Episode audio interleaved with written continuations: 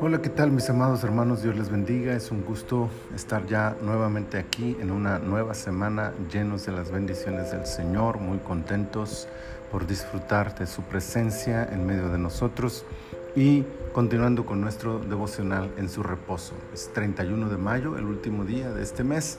Estamos en la temporada 4 y nos corresponde el episodio 12, números capítulo 12 y el versículo que quiero leerles en esta ocasión es el versículo 9 que dice, entonces la ira de Jehová se encendió contra ellos y se fue. Nadie quiere que Dios se enoje. Sin embargo, la ira de Dios es real y puede caer sobre aquel que lo ofende. En este pasaje Dios tiene un motivo para irarse. La forma en que se comportaron Aarón y María no estaba a la altura de su servicio. Es importante reconocer que nuestras acciones pueden provocar la ira de Dios. No debemos confundir su amor y misericordia con pasividad y aceptación del mal.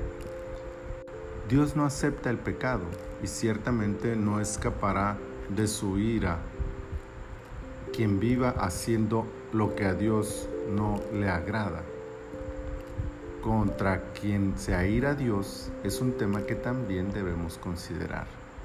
La ira de Dios, aunque era específica contra quien había fallado, afectó a la vida de toda la congregación ya que tuvieron que esperar los siete días de la purificación de María para reiniciar su viaje.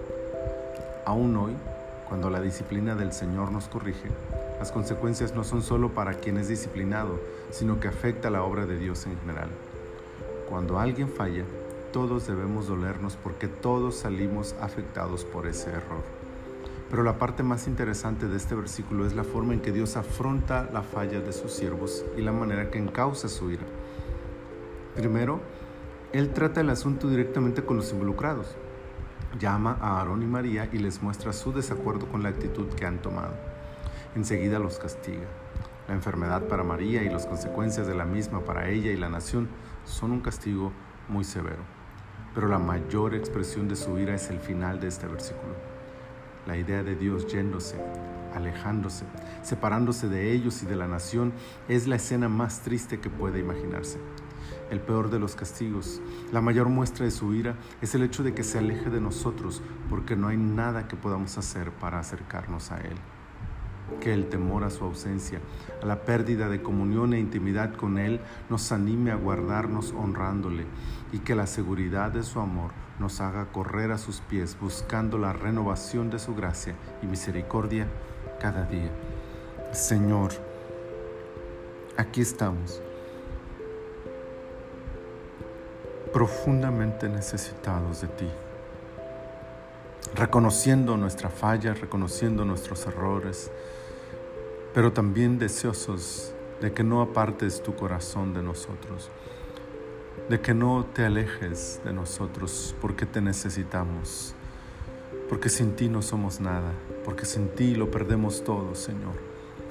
Ayúdanos a mantenernos en integridad delante de ti para poder vivir honrándote y agradándote y de esa manera, Señor, poder mantenernos bajo tu cobertura, bajo tu presencia. Que toda esta semana, Señor, reflexionemos en esto y tratemos de vivir de tal forma que tú te agrades de cada uno de nosotros. Señor, gracias en el nombre de Cristo Jesús. Amén que cada momento de este día disfruten de la presencia del Señor. Dios les bendiga.